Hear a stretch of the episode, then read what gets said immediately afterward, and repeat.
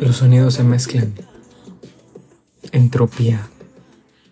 Tócame antifaz y desapareceré. Configuraciones. Así se llama este episodio. No lo sé. ¿Cómo debería llamarse?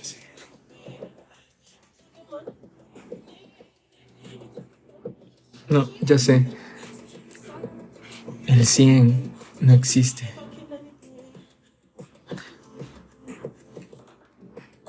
¿Cómo le podría decir, maestro? Qué gran pregunta, ¿no? ¿Se recuerdan de eso? Un profesor les iba a dar clases. Ustedes sentían respeto. ¿Cómo lo llamaban? A veces él decía, hey, pueden llamarme por mi nombre. O díganme, no sé, es que soy licenciado en tal, entonces díganme licenciado. Es interesante, es una configuración, una configuración en el trato, en el idioma, en la relación. Una configuración, tú sabes, de ello depende mucho. Una configuración puede hacer la diferencia. ¿Por qué digo que el 100 no existe? Hace mucho tiempo ¿Quién diría? Tuve un gran amigo. De hecho, mi primer gran amigo.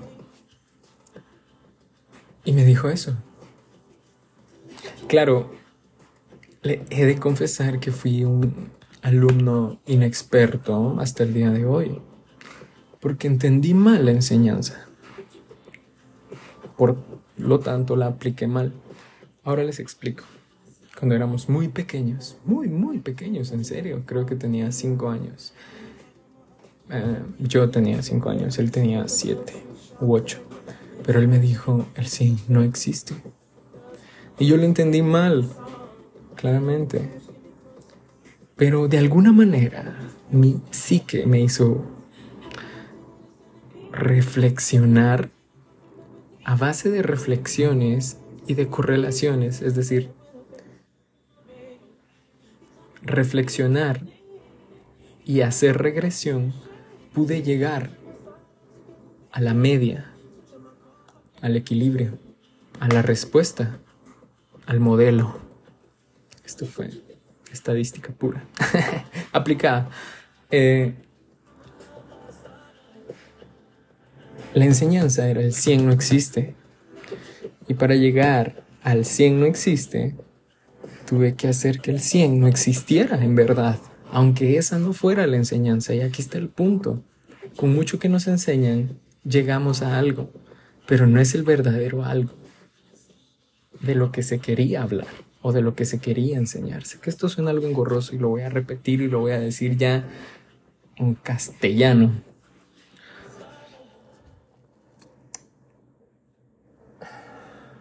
El 100 no existe. Tuve que hacer que no existiera para que existiera la enseñanza, aclaro.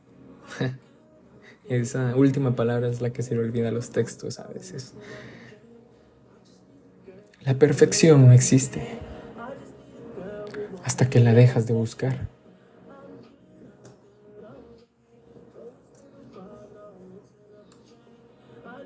La incertidumbre. Werner Heisenberg.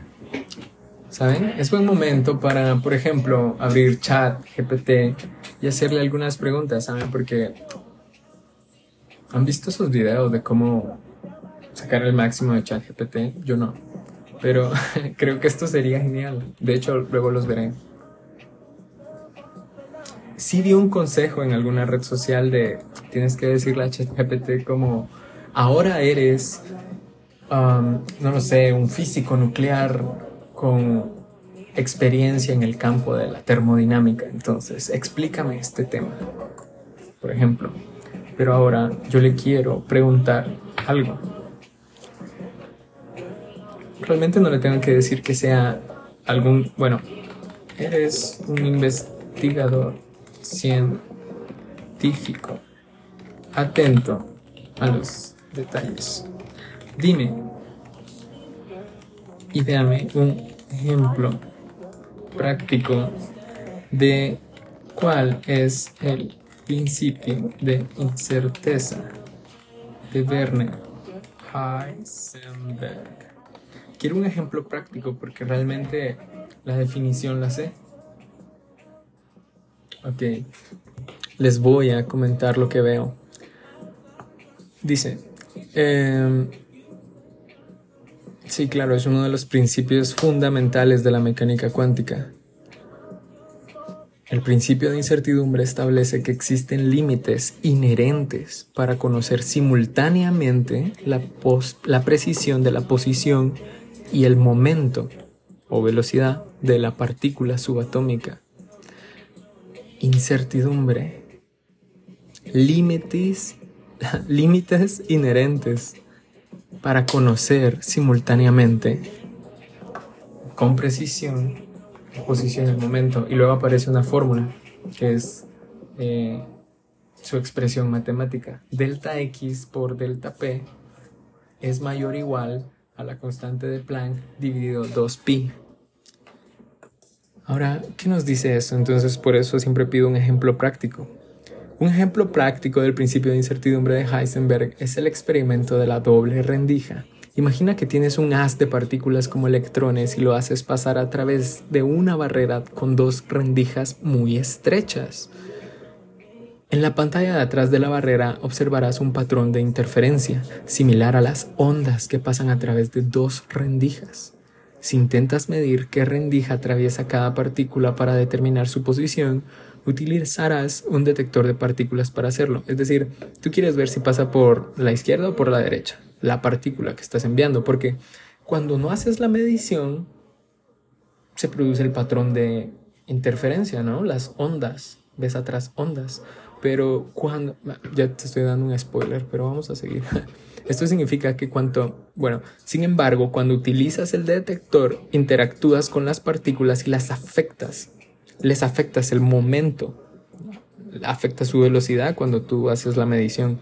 Esto significa que cuanto más precisión intentes tener en la medición de la posición, más perturbación causarás en el momento de las partículas. Y el patrón de interferencia en la pantalla se verá afectado. Por lo tanto, no puedes conocer con precisión simultáneamente la posición y el momento de las partículas en este experimento. Pero yo propongo, si es posible, Quizá no lo puedas mantener, pero es posible. Bueno, y quizá sí sea posible de mantener. Lo primero es que sea posible de demostrar. Posición y momento se pueden saber en el momento en que se abandona la idea de querer poseerlos. Abandonar el momento de una partícula en específico.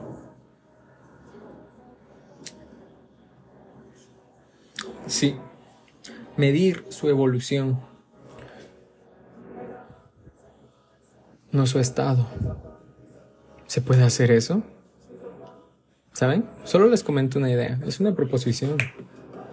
Pero, Carlos, ¿y por qué me estás hablando de eso? Llevo cinco minutos escuchándote. Abandona la idea de perfección. abandónala. ¿Quieres tener el control? Abandona la idea del control.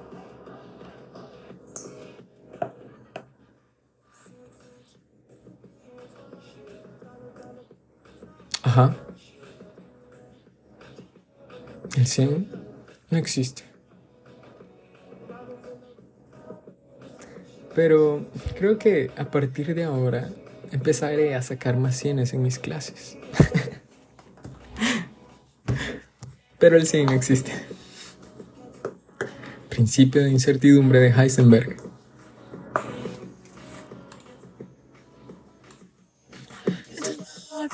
does it feel when I walk